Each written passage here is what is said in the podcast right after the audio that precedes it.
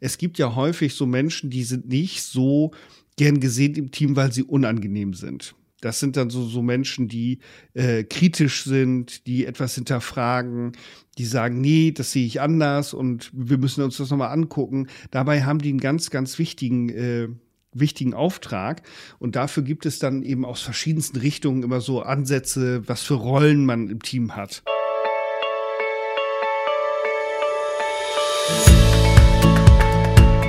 Hallo ihr Lieben, hier ist Eden und Mars, euer Podcast für Inspiration ohne Anspruch auf Perfektion.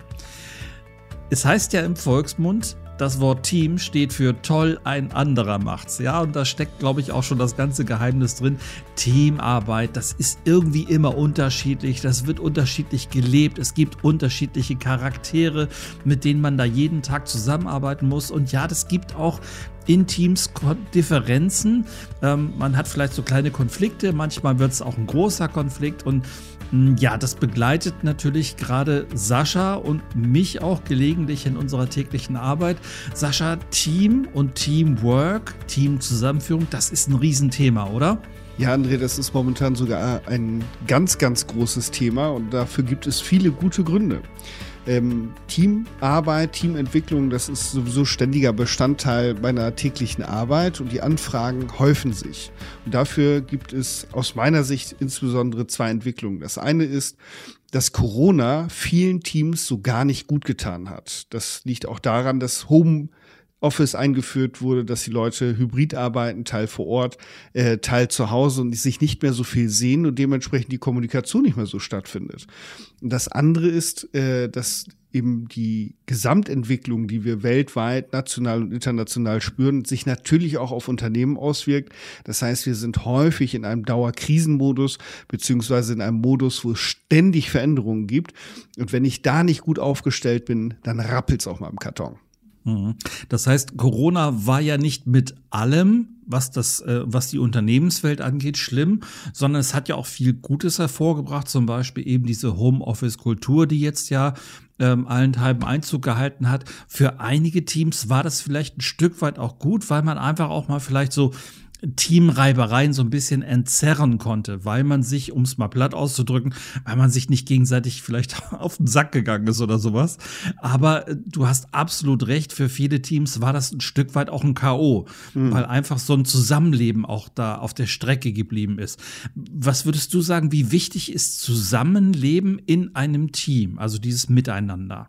Ich glaube, das ist eine der Kernvoraussetzungen für erfolgreiche und leistungsorientierte Teams.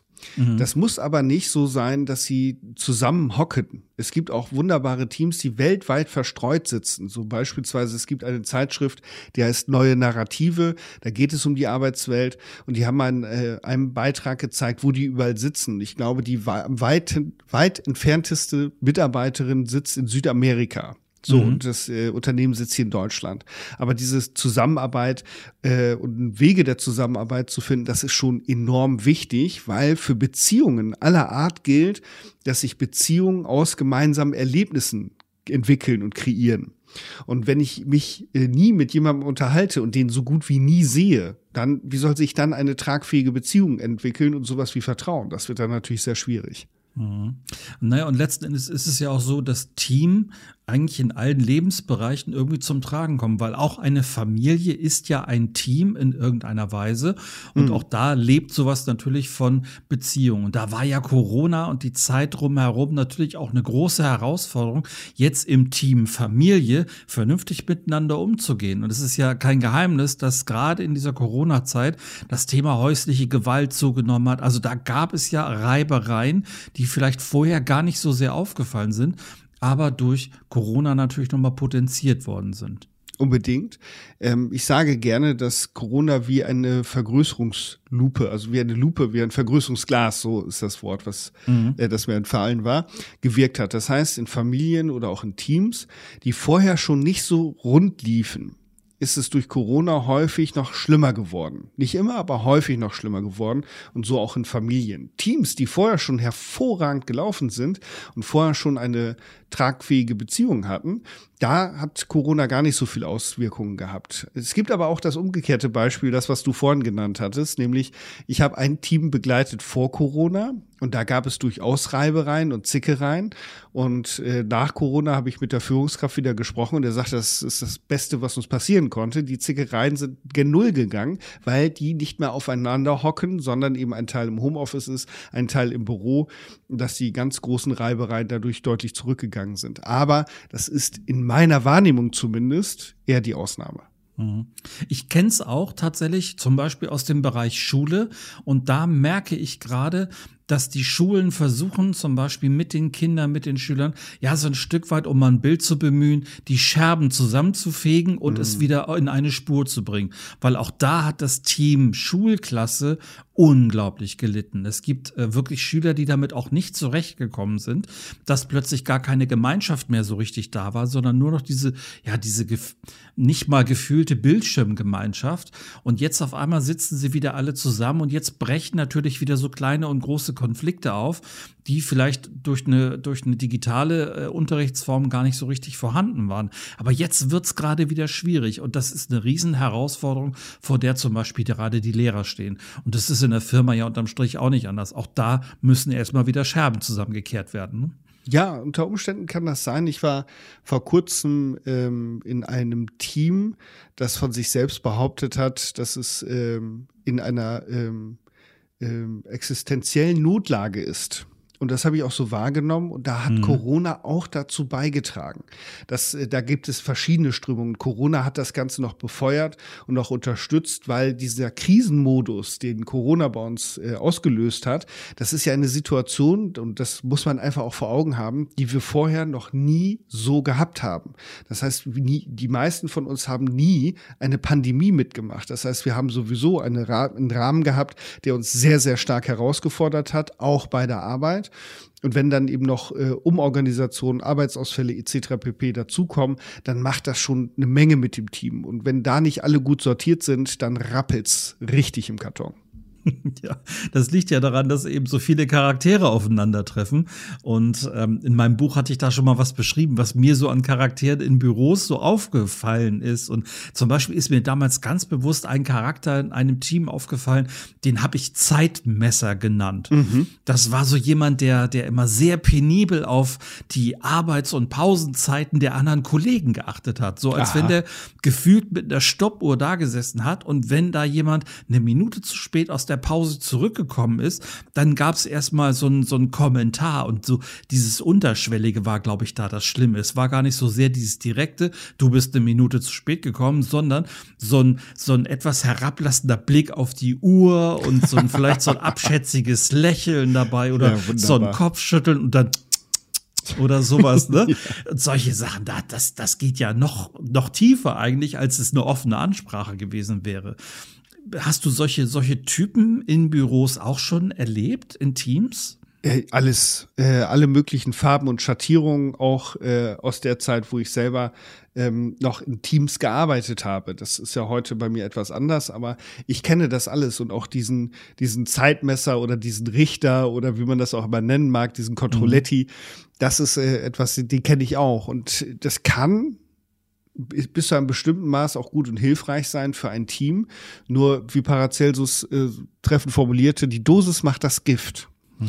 Und wenn diese kleinen Konflikte nicht angesprochen werden, da sind wir schon so beim Schlüsselmoment, wenn die nicht angesprochen werden und rechtzeitig äh, wieder eingefangen werden, dann kann es sein, dass sich daraus richtig große äh, Teamkonflikte ergeben weil dann äh, wird es immer größer und immer größer und steter Tropfen höhlt nicht nur den Stein, sondern füllt auch das Fass. Und wenn dann dieser berühmte Tropfen kommt, dann gibt's Lack.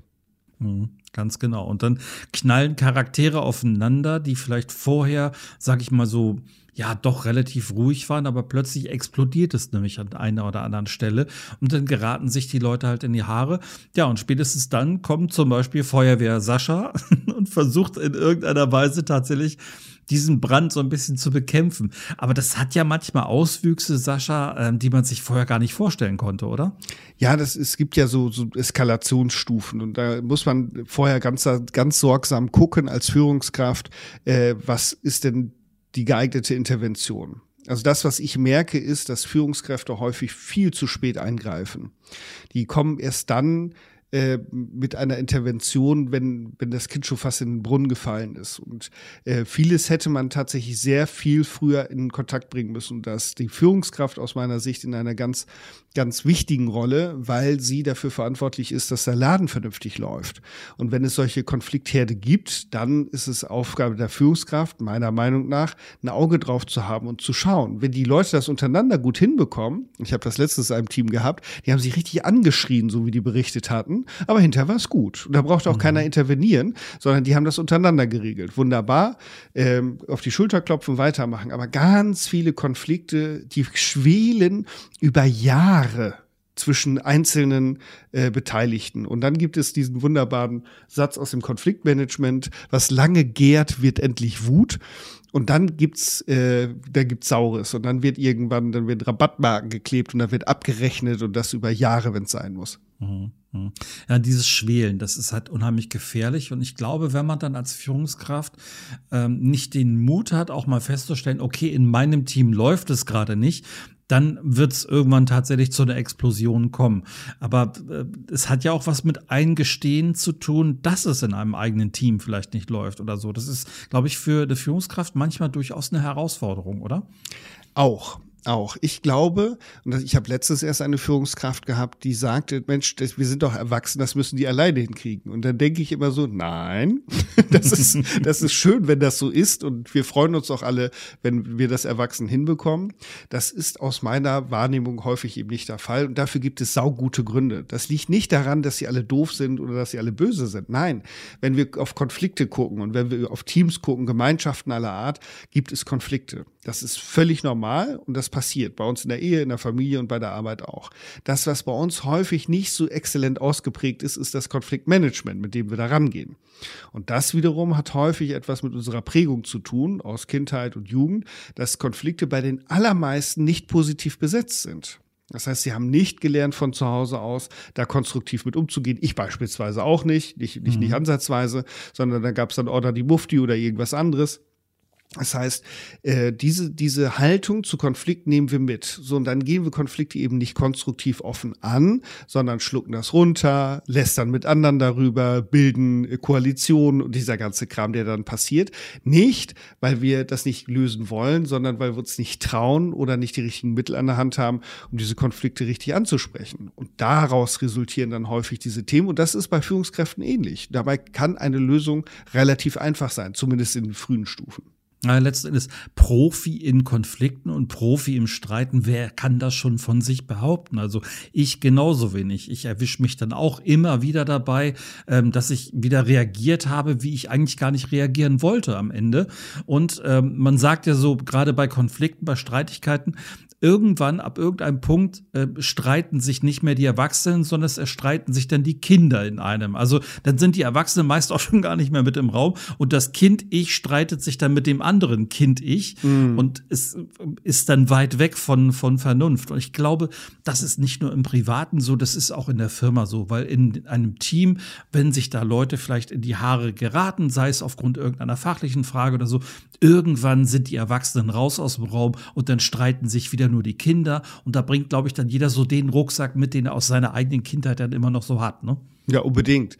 Und äh, dann kann es dann auch mal sehr unangenehm werden. Und wenn wir da noch mal drauf schauen, ich, mir ist das auch ja immer wichtig, von verschiedenen Seiten da drauf zu schauen. Mhm. Wenn ich jetzt mir vorstelle, ich arbeite Vollzeit, also als Beispiel 40 Stunden, und ich bin jeden Tag acht Stunden auf der Arbeit und habe jeden Tag mit meinen Teamkollegen zu tun also wenn da keine Konflikte entstehen, dann stimmt da irgendwas nicht. Das ist völlig normal, dass da Konflikte entstehen, weil wir müssen uns das mal vor Augen halten, wie viele Stunden das sind. Wir verbringen häufig mit Kollegen, wenn wir in Teams arbeiten, mit Kollegen viel mehr Zeit als mit unserer Partnerin, mit unserem Partner oder mit unseren Kindern unter der Woche, weil wir bei der Arbeit sind.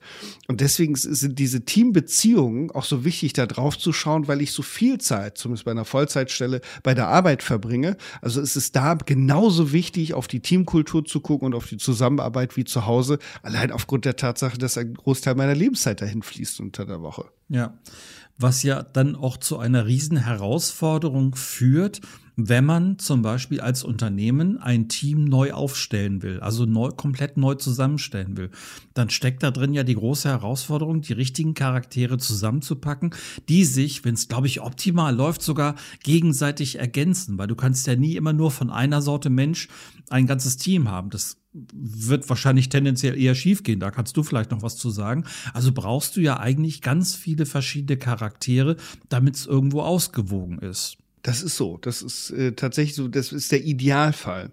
Mhm. Ähm, ich sage das auch immer wieder nach Teamworkshops, wenn ich die Nachbesprechung mit den Führungskräften mache. Es gibt ja häufig so Menschen, die sind nicht so gern gesehen im Team, weil sie unangenehm sind. Das sind dann so, so Menschen, die äh, kritisch sind, die etwas hinterfragen, die sagen, nee, das sehe ich anders und wir müssen uns das nochmal angucken. Dabei haben die einen ganz, ganz wichtigen äh, wichtigen Auftrag. Und dafür gibt es dann eben aus verschiedensten Richtungen immer so Ansätze, was für Rollen man im Team hat. Und ein ganz berühmter Mensch, der sich damit auseinandergesetzt hat, ist äh, Belbin. Diese Teamrollen nach Belbin, die gerne mal genommen werden, um zu zeigen, dass es unterschiedliche Rollen im Team gibt und welche Bewandtnis diese Rollen auch haben. Und wenn ich versuche, ein Team zusammenzustellen, dann ist es immer gut, auch zu schauen, dass ich verschiedene Experten im Team habe. Ich gebe mal ein Praxisbeispiel dazu, bevor wir auf diese äh, Teamrollen kommen. Wenn wir eine Fußballmannschaft nehmen, wenn wir elf Stürmer auf dem Platz haben, verlieren wir das Spiel. Genauso, wenn wir nur elf Torwarte auf dem Platz haben, verlieren wir das Spiel. Sondern wir, wir brauchen in diesem Teamsport unterschiedliche Menschen mit unterschiedlichen Talenten und unterschiedlichen mhm. Ausrichtungen. Das ist, und das ist in vielen anderen Teams auch so. Das heißt nicht, dass wir nicht trotzdem alle Sachbearbeitung machen können oder Kundenberatung. Das, darum geht's gar nicht, sondern es geht eher so um die Aufgabe und die Ausrichtung der Einzelnen, damit sich das gegenseitig ein bisschen befruchtet. Und Belbin hat äh, neun Teamrollen identifiziert und hat die aber nochmal in drei Gruppen unterteilt. Und ich nenne die jetzt einfach mal und dann können wir gleich mal ein bisschen drauf gucken. Mhm. Das ist der erste Part, das sind die handlungsorientierten Rollen.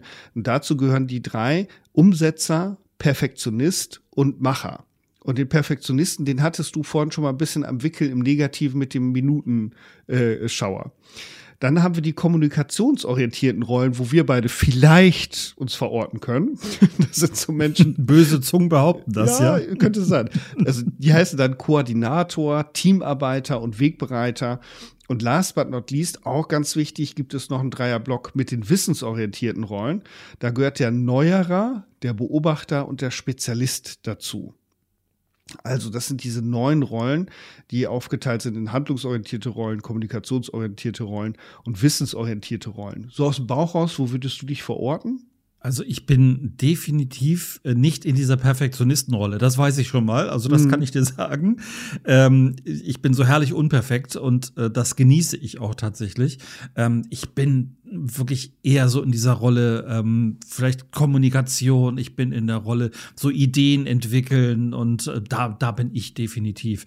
Ähm, ich bin halt auch sehr begeisterungsfähig, ähm, hat aber auch leider den Nachteil, dass ich dann auch für Dinge immer schnell wieder neu begeisterungsfähig bin. Also wenn ich gerade bei der einen Sache dabei bin, kann es passieren, dass ich etwas gar nicht fertig kriege, weil ich mich das nächste schon wieder so begeistert. Mhm. Ähm, da erwische ich mich dann schon gelegentlich mal. Ähm, aber du brauchst halt, glaube ich, irgendwie auch die im Team. Und das äh, zeigt ja letztendlich diese, diese Rollenverteilung, von der du gerade gesprochen hast. Du brauchst halt wirklich alle Nasen in einem Team irgendwie, wenn es optimal ist.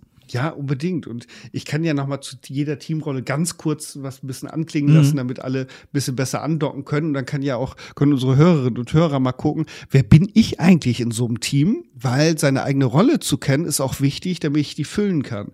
Weil ich da auch merke, dass manchmal Menschen gerne eine andere Rolle hätten als das, was ihnen von Natur aus schon mitgegeben wurde. Und dann können sie ihr Potenzial gar nicht richtig entfalten.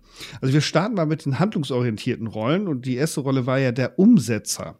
Und der Beitrag des Umsetzers ist, dass er dafür sorgt, dass Ideen und Pläne in die Tat umgesetzt werden. Und ich finde diese Rolle mega wichtig in, in einem Team.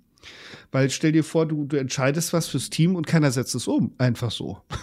Sondern alle machen irgendwas anderes, entwickeln neue Rollen oder neue Geschichten. Da, wir kommen ja überhaupt nicht vorwärts. Das heißt, es braucht auch Menschen, die einfach arbeiten, um es mal ein bisschen überspitzt darzustellen.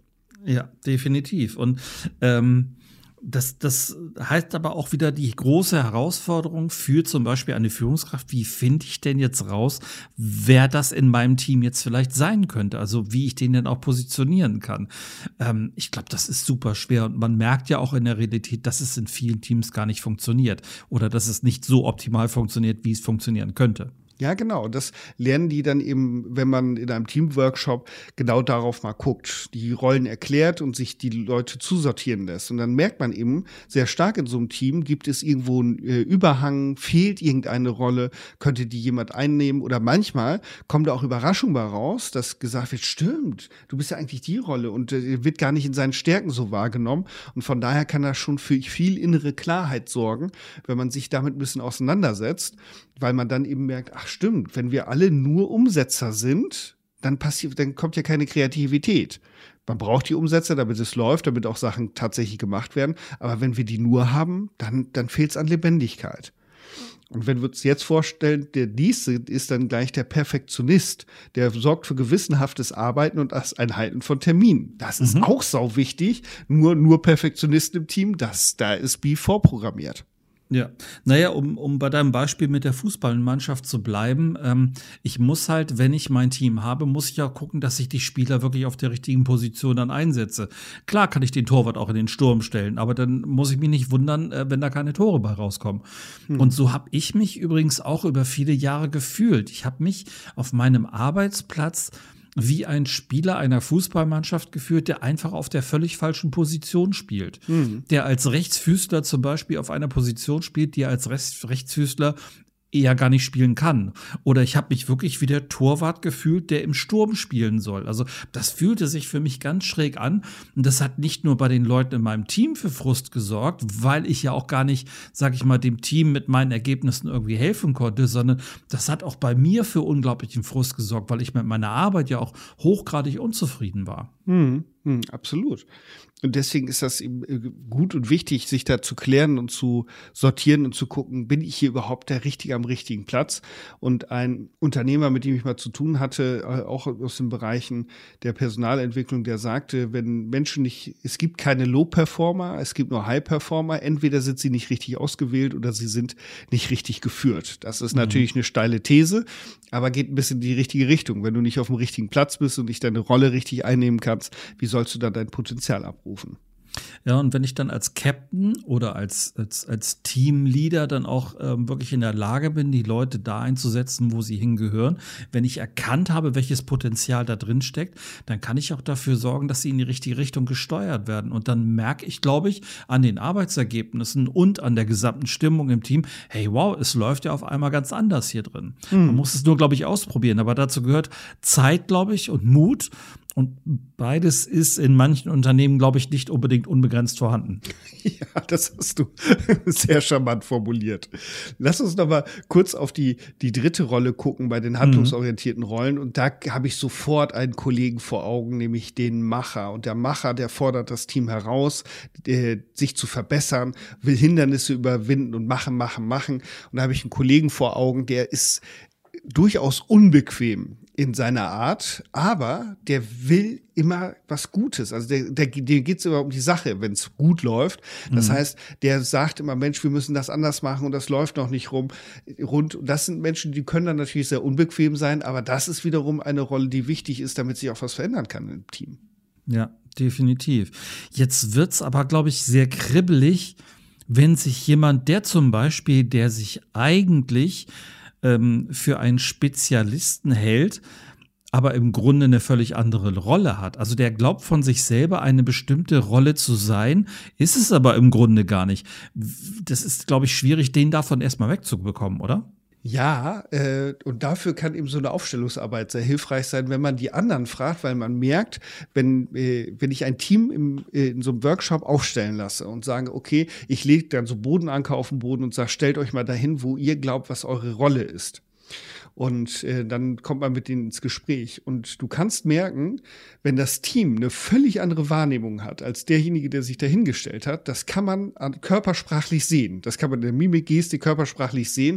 Und dann kann man darüber ins Gespräch kommen, weil dann durch Abgleich Fremd- und Selbstbild kann es sein, dass so ein Denkprozess ins Laufen kommt und der sagt, stimmt, eigentlich gehöre ich da gar nicht hin, weil das ist das, was ich vorhin sagte. Manchmal denken wir, dass wir so sind, aber wir sind gar nicht so. Und das ist der Moment, wo dann aber auch wieder eine Front durchaus wieder ein bisschen verhärten kann, weil wenn derjenige wirklich bei seinem Standpunkt bleibt, ich bin aber das und das, obwohl jetzt vielleicht auch andere, alle anderen sagen, hey, wir sehen dich eigentlich wo ganz anders, dann, dann bist du, glaube ich, nochmal extrem gefordert. Egal, ob du jetzt äh, die Führungskraft bist oder ob du ähm, vielleicht gerade der begleitende äh, Coach oder begleitende Trainer bist, der versucht, diese Situation zum Beispiel durch die Aufstellung so ein bisschen aufzulösen. Ja, das ist so. Die Frage äh, als Trainer ist es relativ simpel, die gebe ich zurück ins Team. Was fangen wir jetzt damit an? Das heißt, die, die Frage ist, äh, soll das hier noch weiter thematisiert werden? Soll das aufgebrochen werden? Muss es thematisiert werden? Können wir das für den Moment ruhen lassen? Weil äh, passend zu einer Podcast-Folge, die wir aufgenommen haben, vertraue dem Prozess. Ich habe äh, die Erfahrung gemacht, dass Teamentwicklung ein unglaublich individueller Prozess ist. Da ist jedes Team anders. Ich hatte jetzt letzte Woche ein Team, da war ich das dritte Mal und jetzt fing es langsam an aufzubrechen.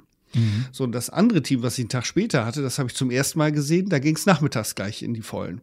Also von daher ist das etwas, wo ich als Außenstehender, als Trainer auch schaue, was ist jetzt hilfreich und was ist dem Prozess dienlich, das jetzt zu thematisieren und da ein bisschen reinzugehen, oder ist es hilfreich, das erstmal ruhen zu lassen und sich entwickeln zu lassen? Und das, dafür gibt es zumindest in meiner Welt kein, keine Musterlösung, sondern da verlasse ich mich ganz auf meine Intuition und auf das Team. Ja. Ist es denn sinnhaft, wenn die Führungskraft selber auch eine dieser Rollen einnimmt oder muss der losgelöst von, oder muss sie losgelöst von all dem sein? Nein, auf gar keinen Fall. Die ist ja, also die Führungskraft ist natürlich besonders, weil sie Bestandteil des Teams ist und doch nicht Bestandteil des Teams ist.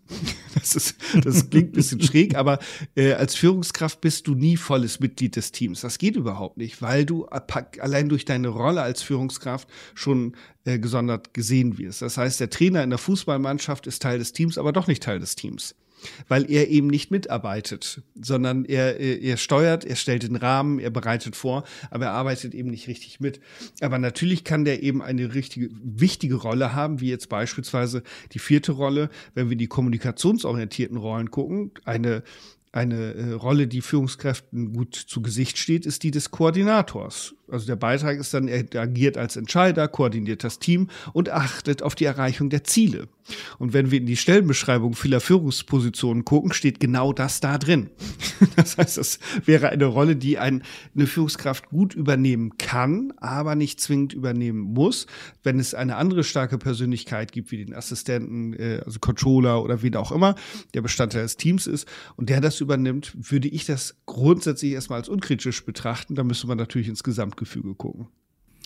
Wenn ich mir diese Rollen da alle so angucke, dann gibt es ja durchaus auch die ein oder andere Rolle, die, glaube ich, allein schon damit es funktioniert, immer mehr auf sich nimmt. Also ich habe ein praktisches Beispiel. Ich ähm, kenne jemanden, der in seinem Team ähm, ständig mehr Arbeit in Kauf genommen hat, das über viele, viele Jahre immer noch mehr obendrauf gesattelt bekommen hat und letzten Endes ähm, unter dieser Last ein Stück weit zusammengebrochen ist. Mhm. Und ich glaube, das ist etwas, was, was ähm, bestimmte Rollen, ich würde jetzt mal sagen, zum Beispiel den Umsetzer oder auch den Teamarbeiter betreffen könnte, die aufgrund des Teams sagen, hey, ich nehme es in Kauf, damit das Team funktioniert, damit die Arbeit hier gemacht wird und so weiter.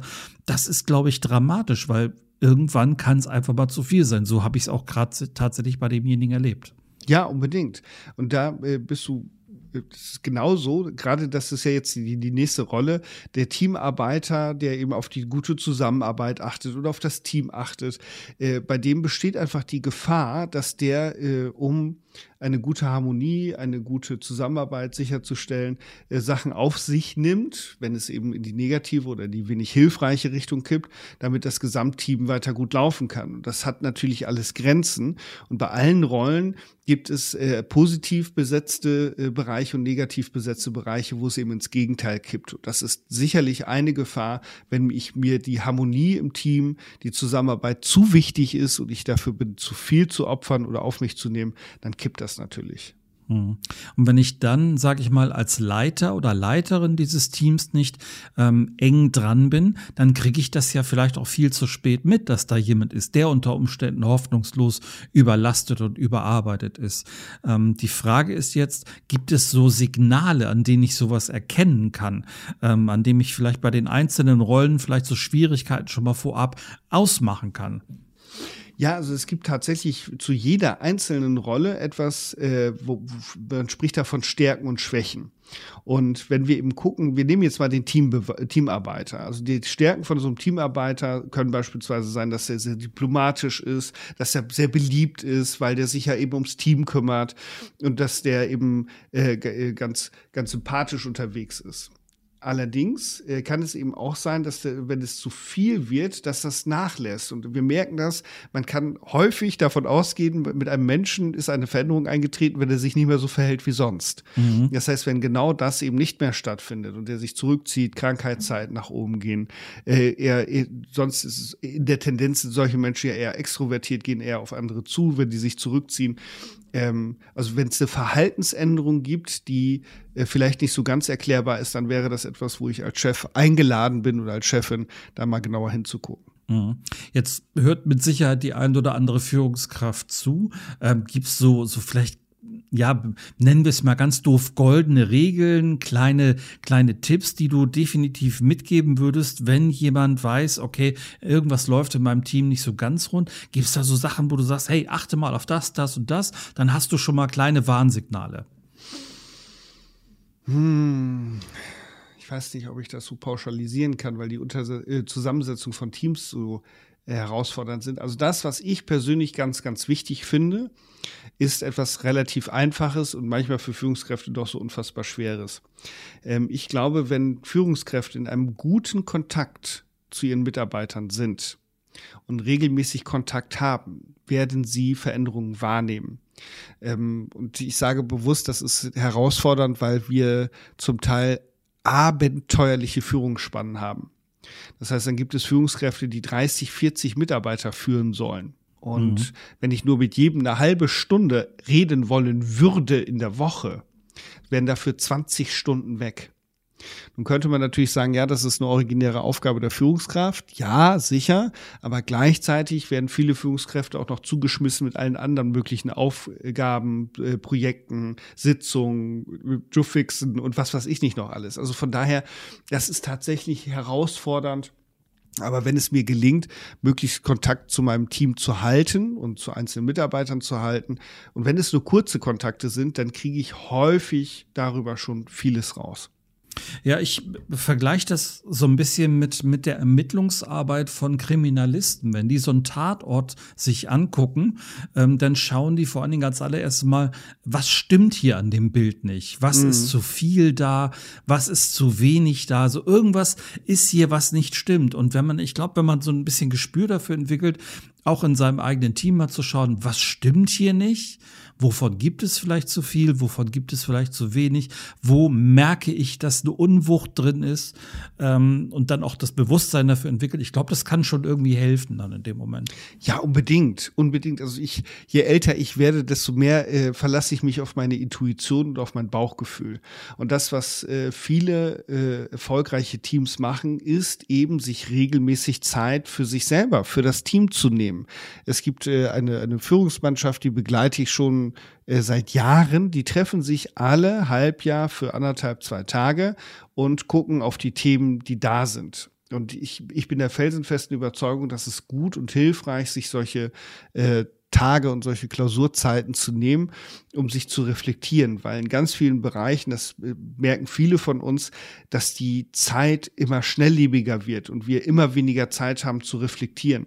Und da gibt es eben beispielsweise auch Teams, die machen ein Check-in und ein Check-out, um wieder einen plattdeutschen Begriff zu bemühen. Das heißt, jeden Montagmorgen und jeden Freitag Mittag beispielsweise machen die eine ganz kurze Runde, so eine halbe, dreiviertel Stunde. Ähm, je nach Größe des Teams und guck mal, wie ist die Woche so gelaufen.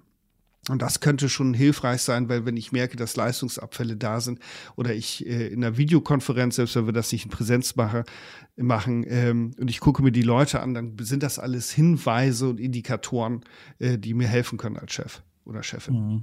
Mhm. Und wenn ich es dann im Griff habe, dann ist es auch wirklich nur ein kurzes Blitzlicht am Anfang und am Ende der Woche. Nur wenn ich selber vielleicht auch als Führungskraft jemand bin, der zu pedantisch in Kleinigkeiten eventuell reingeht, der zu detailliert schaut, dann können solche kurzen, eigentlich gut gemeinten Blitzlichter am Anfang und am Ende, ich glaube, die können dann auch sehr schnell in Diskussionen wieder ausufern. Ne? Also das mhm. fordert, glaube ich, eine sehr große Qualität und sehr große, ähm, ähm, sage ich mal, Genauigkeit als Führungskraft, da auch steuern zu können. Ja, unbedingt. Das, das hat natürlich was mit Disziplin zu tun. Es gibt ja auch so diese, diese, ähm, auch aus den agilen Tools und Techniken, diese Dailies. Das heißt, ich treffe mich jeden Morgen 10, 15 Minuten und äh, wir machen eine Lagebesprechung beispielsweise. Ich weiß, dass es äh, in der Pflege gibt es sowas wie Übergaben beispielsweise und in den äh, anderen Kontexten eben so eine Viertelstunde. Und das muss natürlich gut sortiert sein. Das muss auch gut strukturiert sein. So sollten ja eigentlich alle Meetings sein, dass sie gut strukturiert und gut organisiert sind. Mhm. Aber bei solchen Kurzformaten ist es natürlich umso wichtiger, dass jemand die Zeit im Blick hat und sagt, hey, äh, lass uns da mal gucken, dass wir im, im, auf dem Weg bleiben. Mhm. Und wenn ich über den Weg spreche, äh, das passt jetzt gerade zufällig zu der nächsten Rolle, die ich hier habe. Und da können wir beide mal gucken, lieber André, ob äh, das bei uns klingelt und ob das resoniert. Es gibt hier nämlich noch den Wegbereiter. Ja. Und äh, der wird hier beschrieben mit sucht Chancen und Kontakte im Umfeld, ist extrovertiert, ein guter Netzwerker, enthusiastisch, kommunikativ und denkt über den Tellerrand hinaus. Bist du dabei? Sehe ich mich definitiv. Ja, da sehe ich mich definitiv. Ähm, der hat natürlich auch eine, das darf man ja auch nicht aus den Augen verlieren. Das gehört ja genauso zum Gesamtbild dazu. Der hat natürlich auch die Schwäche, dass der oft zu optimistisch denkt, ne? Das ist dass so. der Dinge auch dann einfach äh, vielleicht die Schwierigkeiten einer Situation gar nicht sehen will, wo andere dann eher sagen so, ähm, die dann so ein bisschen nüchtern oder strategisch denken, die sagen, ja, wir dürfen aber das und das nicht aus den Augen verlieren. Ich glaube, da ist dann dieser Wegbereiter so so, nö, das wird alles super, das kriegen wir alles schon hin. Und ich bin ehrlich, da erwische ich mich auch manchmal, dass ich vielleicht auch zu optimistisch in bestimmten Punkten denke. Ähm, vor allen Dingen ist es besonders witzig, weil ich früher gar nicht so war. Also ich bin ja nicht dieser optimistische Denker noch vor vielen Jahren gewesen. Das bin ich heute erst. Und heute bin ich absolut drin in dieser, in dieser Wegbereiterrolle. Da sehe ich mich auch. Man wird, nennt die ja auch Weichenstellerrolle. Das, das, da sehe ich mich absolut. Ja, das, ich, ich, ich finde mich da auch wieder. Also ich neige ja auch zu Optimist, zu optimistischem Denken. Ähm, das das kenne ich schon. Das andere, das ist auch eine kleine Schwäche äh, von dieser Rolle ist, verliert schnell das Interesse. Das würde ich bei mir nicht sagen schnell, aber ich neige dazu, wenn ich ein Thema richtig geil finde, dass ich mich da drin verbeiße und dann gucke ich mir äh, alles dazu an, was ich, äh, was ich in die Finger bekomme. Und das dauert dann manchmal Tage, manchmal Wochen, manchmal Monate. Aber wenn ich dann einen bestimmten Grad erreicht habe und mich vollgesaugt habe, dann lasse ich das auch wieder fallen. Also ich kann mir bei mir nicht vorstellen, dass ich ein Thema äh, bis zu meinem Lebensende weiter bearbeite. Äh, also zumindest nicht ein Spezialthema. Ähm, mhm. Bestimmte Themen, so wie Persönlichkeitsentwicklung sicherlich. Aber wenn ich jetzt ein Thema hätte, äh, wie Verhandlungsmanagement, da habe ich mich mal ein bisschen reingekniet. Und das habe ich auch gemacht, weil ich es gebraucht habe und habe es wieder losgelassen, weil dann brauchst du wieder ein neues Thema. Ja, ja, ja. So, und jetzt kommt eine neue Führungskraft vielleicht, die ein Team komplett neu übernimmt, vielleicht sogar ein Team, das schon eine längere Zeit zusammenarbeitet. Jetzt ist es für die Führungskraft, glaube ich, eine riesige Herausforderung, herauszufinden, wer in diesem Team welche Rolle einnimmt. Natürlich kann man sich dann sofort zu Anfang jemanden wie dich mit reinholen und sagen, so, lass uns das hier mal zusammen aufstellen. Aber ich glaube, das ist eher praxisfern, dass das gleich am Anfang passiert, ne? Ja und nein. Also es gibt äh, Teams ähm, und Führungskräfte vor allem Dingen, die genau das machen. Die sagen so, äh, wir schließen uns mal zwei Tage ein und äh, besprechen mal die wichtigsten Dinge, Kommunikationsstrukturen und wie wollen wir zusammenarbeiten, Teamregeln und Werte und so weiter und so fort. Und dann passt das da wunderbar rein.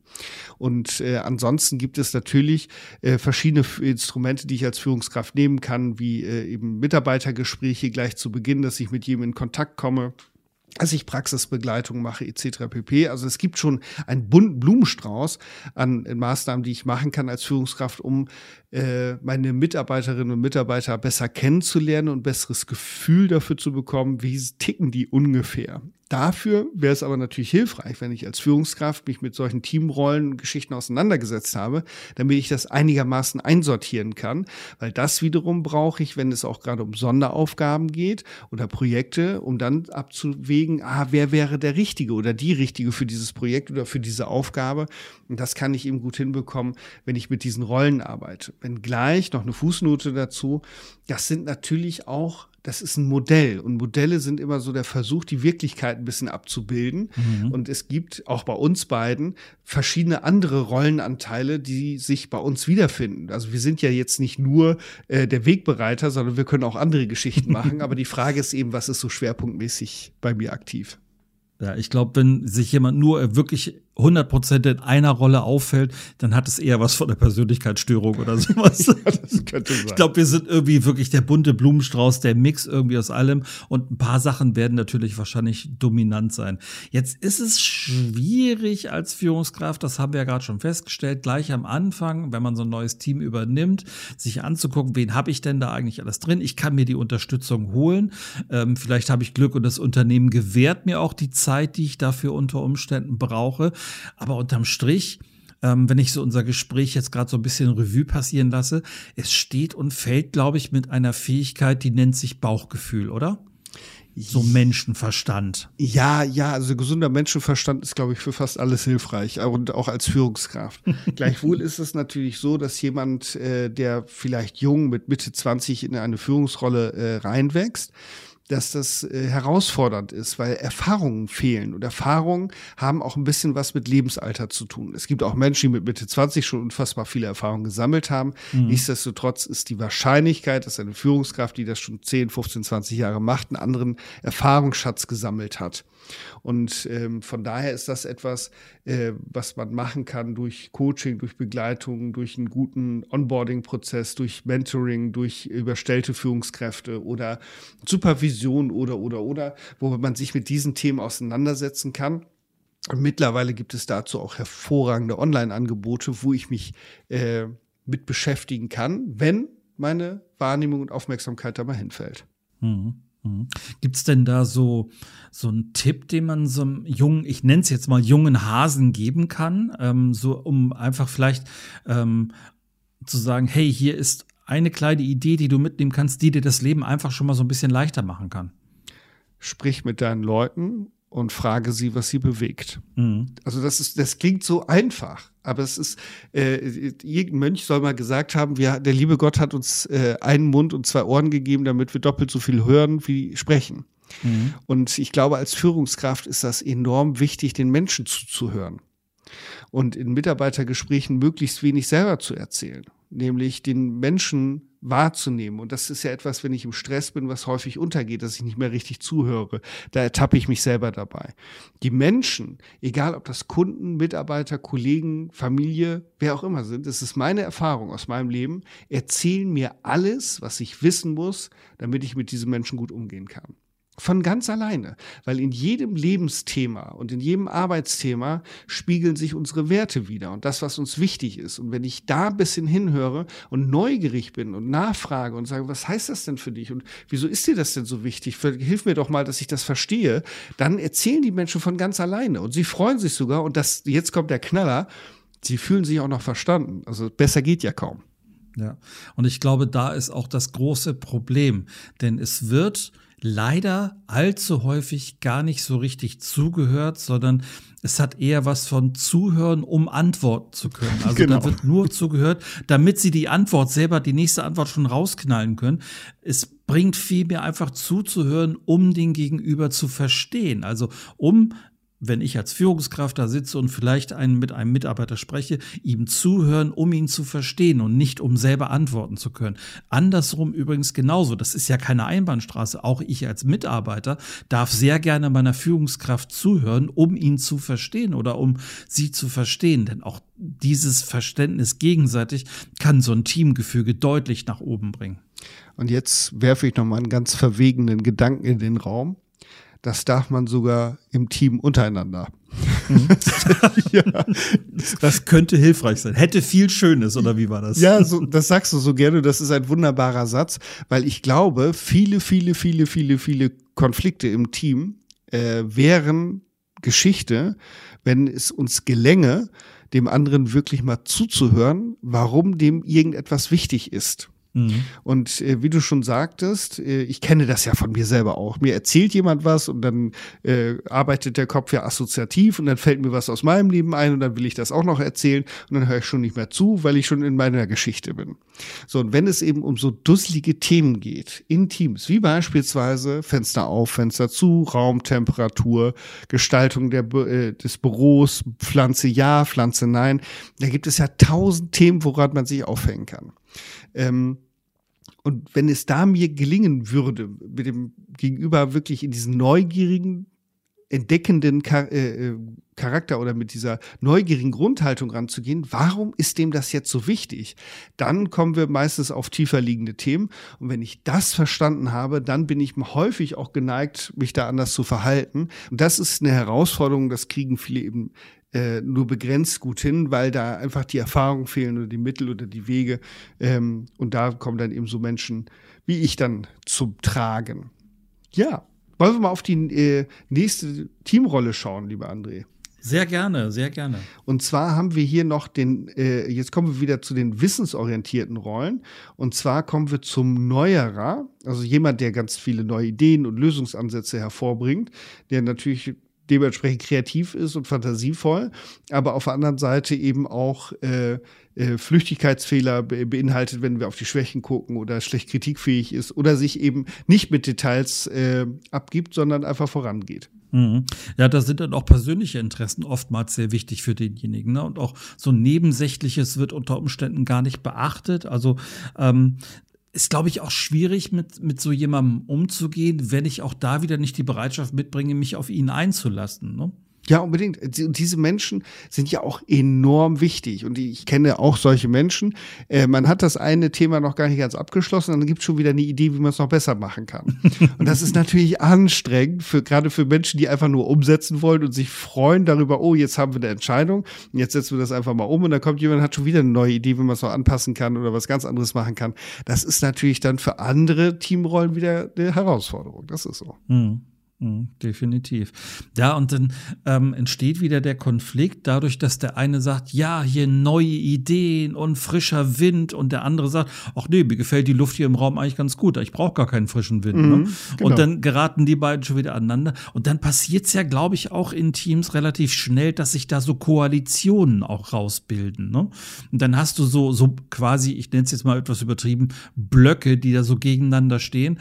Ja, und mit Pech stehst du als Führungskraft mittendrin drin und musst versuchen, diese Blöcke irgendwie aufzuweichen und dann wirklich wieder den Dialog zu schaffen, anstatt dass die übereinander reden, dass sie wieder miteinander reden. Ja, das ist etwas für mich in Team-Konflikt-Workshops, äh, so auch in der letzten Woche. Da habe ich die, das Team auch gefragt, äh, was habt ihr hier? Habt ihr hier äh, Blockbildung? Gibt es Gruppen, äh, Teams im Team? Gibt es äh, Gut gegen Böse? Gibt es hier so etwas?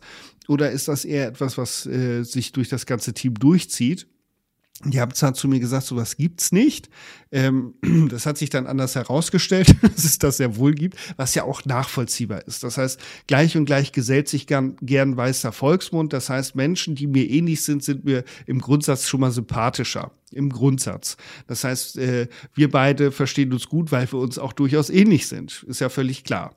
So, und dann kann es natürlich sein, wenn zwei von uns auf äh, äh, den nächsten hier beispielsweise gucken, auf den Beobachter, den hattest du ja gerade eben auch schon mal am Wickel, mhm. dass wir sagen können, ah, dann kommt der schon wieder mit seinen Millimetern und ah, oder wie mein Kollege etwas abfällig gerne sagt, das ist, das ist dann die Häkchenbande. Mhm. Ähm, das heißt, die analysiert und guckt und äh, konzentriert, haben ein unglaublich gutes Urteilsvermögen, aber eben sind, äh, übertreiben es dann eben auch manchmal mit, mit dem Ansatz, den sie da fahren. Und äh, von daher kann es dann natürlich zu Blockbildung kommen. Und dann heißt es auch da wieder zu gucken, was, was braucht es jetzt, damit das aufbrechen kann. Und zu, wenn es gar nicht anders geht, dann muss das Ding, zu, ich sage immer ein bisschen flapsig, abreißen, neu bauen. Ja, das ist ja gerade für uns beide sind solche Menschen ja die absoluten Antagonisten eigentlich. Also da, wo wir beide zum Beispiel besonders begeisterungsfähig sind, ähm, fehlt unter Umständen dem Beobachter fast komplett die Begeisterungsfähigkeit, weil der wirklich so ZDF, Zahlen, Daten, Fakten im Hinterkopf hat, Analyse betreibt und so weiter.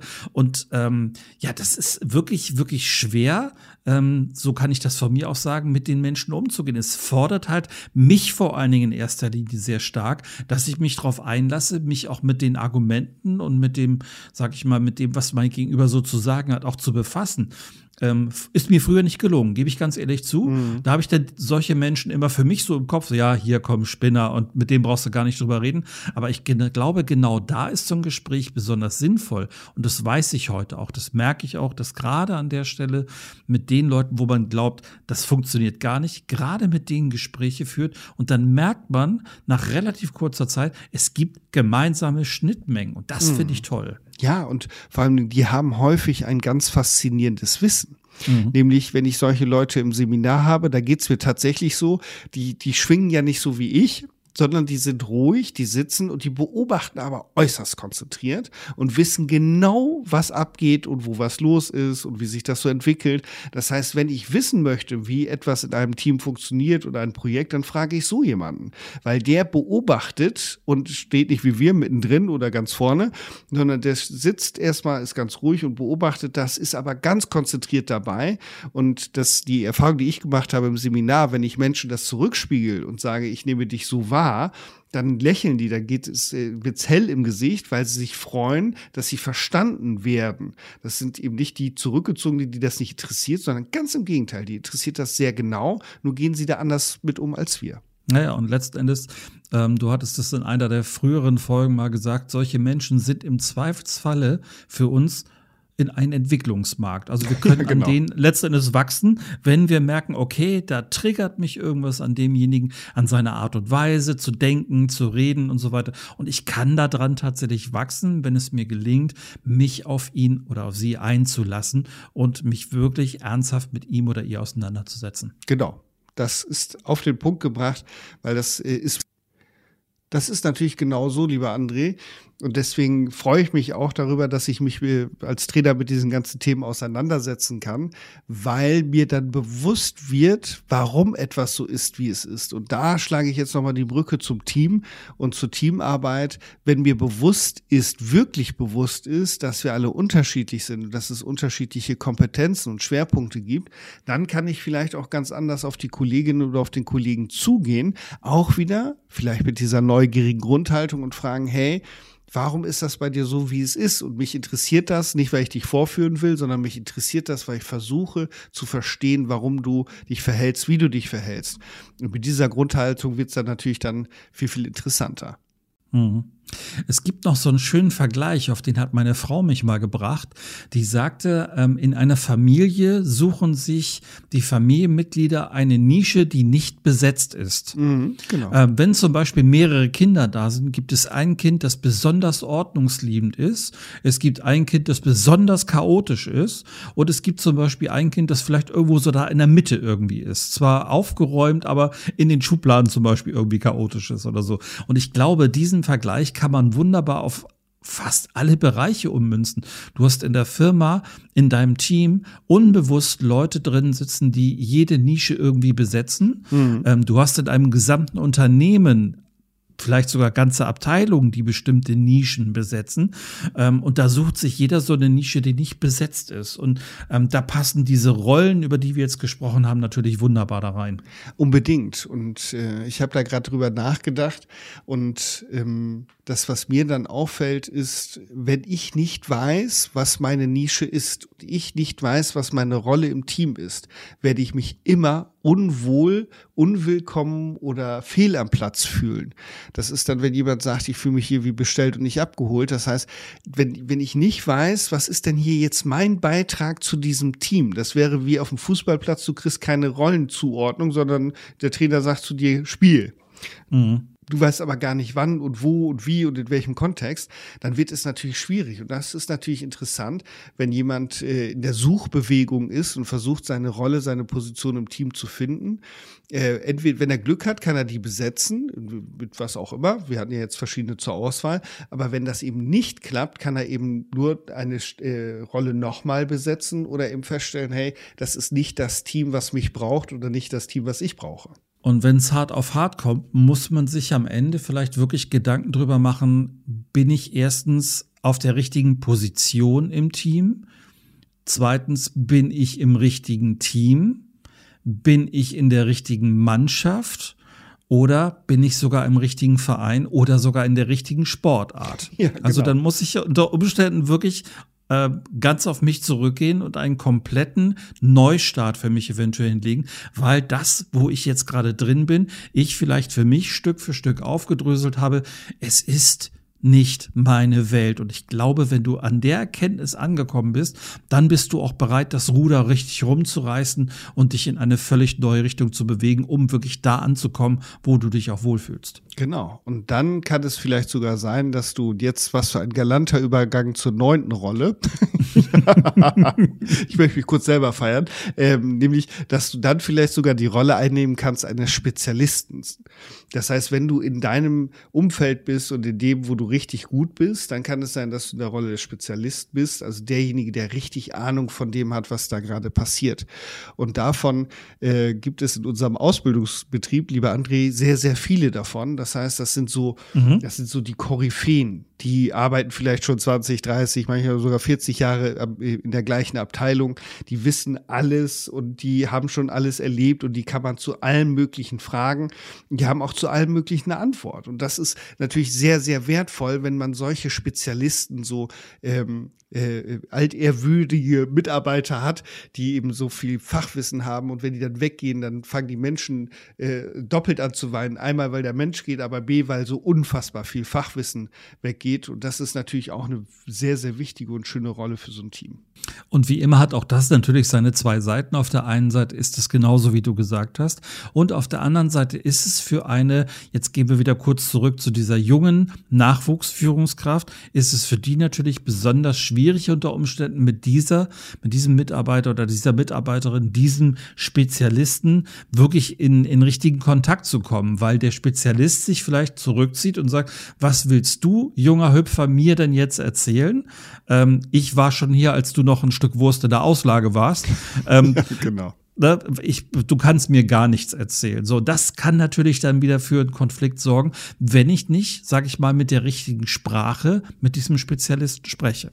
Ja, und wenn die Rollen im Team nicht klar sind, wenn völlig klar ist, hey, äh, der Spezialist, also derjenige, der 40 Jahre schon diesen Job macht, der hat die Rolle Spezialist. Und wenn ich das dann würdige und sage, hey, du bist unser laufendes Gesetzbuch. Zu dir kommen wir, wenn wir irgendwelche Fachfragen haben, weil wir wissen, bei dir sind wir exzellent aufgehoben. Keiner im Team weiß so viel wie du und das ist sehr wertvoll. Und meine Rolle als Führungskraft ist eine ganz andere. Ich bin der Koordinator. Ich muss hier Entscheidungen treffen, ich muss das Team koordinieren, ich muss dafür sorgen, dass die Ziele erreicht werden. Das ist eine ganz, ganz andere Rolle. Meine Rolle ist wichtig, deine Rolle ist wichtig. Und wenn es uns gelingt, das gegenseitig zu würdigen, dann braucht es auch keine Konflikte. Mhm. Tja, liebe Zuhörerinnen, lieber Zuhörer, das waren ganz schön viele Rollen und das ist fast schon etwas undurchsichtig, aber wenn du dir diese einzelnen Rollen nochmal vor Augen führst, wirst du vielleicht bei dir in deiner Arbeits- Privatumgebung auch diese ganzen Rollen irgendwo wiederfinden und du kannst bestimmt sogar auch Namen zuordnen. Ähm, Vielleicht fällt es dir jetzt ein bisschen leichter, mit diesen Menschen umzugehen, dich etwas mehr auf sie einzulassen. Ähm, und vielleicht fällt es anderen dann auch leichter, sich ein bisschen mehr auf dich einzulassen. Und das kann so ein Gefüge in so einem Team, egal wo es jetzt nun gerade ist, deutlich stärken und nach vorne bringen. Genau liebe Hörerinnen, liebe Hörer, nutze das gerne für dich selber, für dein Team, für dein Umfeld, um dich selbst zu klären. Vielleicht äh, hast du sogar Blut geleckt und gesagt, hey, mit dem Thema müssen wir uns im Team auseinandersetzen, dann trage das da gerne rein, weil diese innere Klarheit kann dann zur äußeren Klarheit werden und das kann ein Team richtig voranbringen, wenn jeder um seine Rolle weiß und das Team in der Lage ist, diese Rollen auch gegenseitig zu würdigen und zu schätzen. Das hast du wunderschön zusammengefasst und zum Abschluss gebracht, mein lieber Sascha. Ich freue mich. Vielen Dank. Ja, dann bleibt uns jetzt zum Schluss zu sagen, bleibt gesund und optimistisch und wir freuen uns auf euch in unserer nächsten Folge und wünschen euch eine großartige Zeit. Ja, ja, und Sascha, wir beide machen dann jetzt eine Rolle heimwärts. so machen wir es. Wir wünschen euch alles Gute. Bis nächste Woche. Ciao. Ciao.